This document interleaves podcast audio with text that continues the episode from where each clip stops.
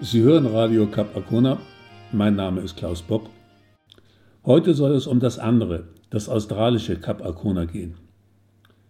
Unser Cap Arcona hier, das kennen wir. Liebliche Landschaft an oder in der Ostsee, viel Landwirtschaft, viele Besucher, Wanderwege und drei Türme, davon ein Leuchtturm, viele Schiffe, die das Kap runden, Bonbons und Kaffee. Ja, das ist das Kap Arcona, das wir kennen.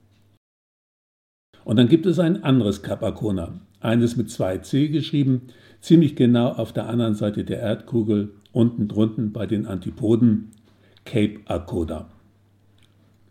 Aber an dem Cape Arcona steht keiner antipodisch Kopf, weil da niemand ist. Höchstens ein paar Robben, die sich wieder an die Strände trauen. Und die liegen meistens auf dem Bauch. Davon, dass sie Antipoden sind, haben die nämlich keine Ahnung.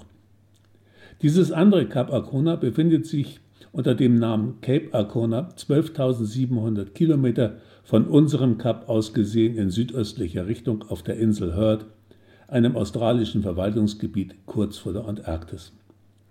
Denn Heard liegt, ganz grob gesehen, auf halber Strecke zwischen dem Kap der Guten Hoffnung, also Afrika, und Australien, aber dann noch ein gutes Stück in Richtung Antarktis verschoben. Das nächste Stückchen Land sind die Kerguelen-Inseln, die sind fast 450 Kilometer in Richtung Afrika entfernt.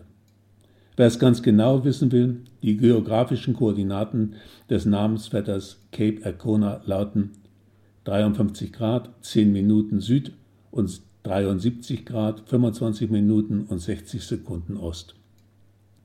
Die Insel Hört ist, und da unten würde man noch kaum etwas anderes erwarten, eine einsame und gottverlassene subantarktische Doppelinsel, bestehend aus zwei kreisförmigen und nur durch einen kurzen Isthmus verbundenen Teilinseln.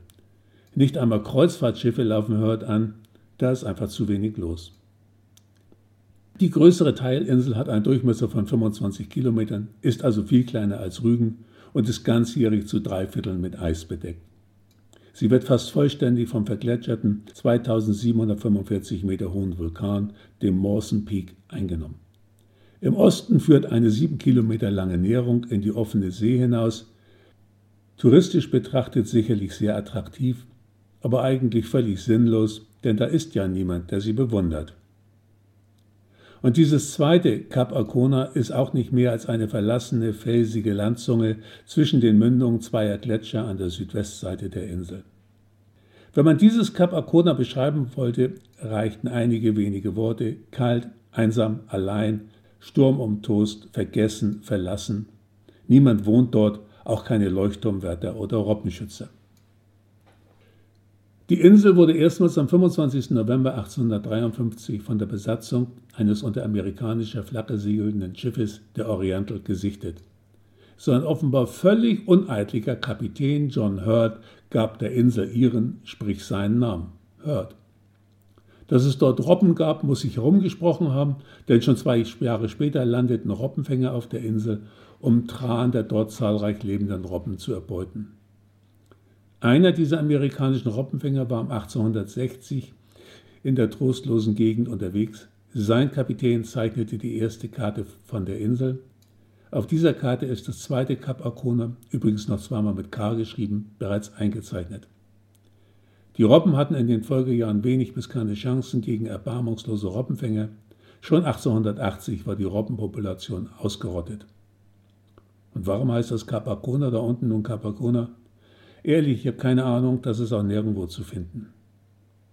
Die preußische Fregatte Arcona, ein bewaffnetes Segelschiff mit einer Dampfhilfsmaschine, befand sich zwischen Oktober 1873 bis Dezember 1875 auf einer Weltumsegelung.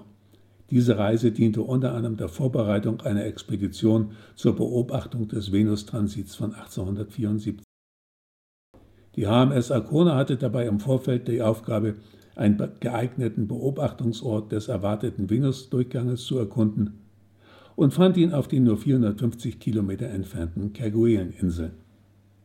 Historisch gesehen hatte die präzise Vermessung des Venustransits vor der Sonne eine große Bedeutung für die Bestimmung der Distanz Erde-Sonne und gab Anlass für viele Expeditionen und Messkampagnen bedeutender Institute und Wissenschaftler.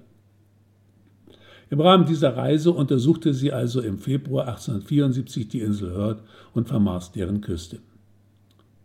Wenig später traf die SMS Alcona in Melbourne auf die britische HMS Challenger, die sich von 1872 bis 1876 auf einer meereskundlichen Forschungsfahrt befand, bei der sie fast 70.000 Seemeilen oder 125.000 Kilometer zurücklegte. Nach ihr wurde übrigens die Raumfähre Challenger benannt.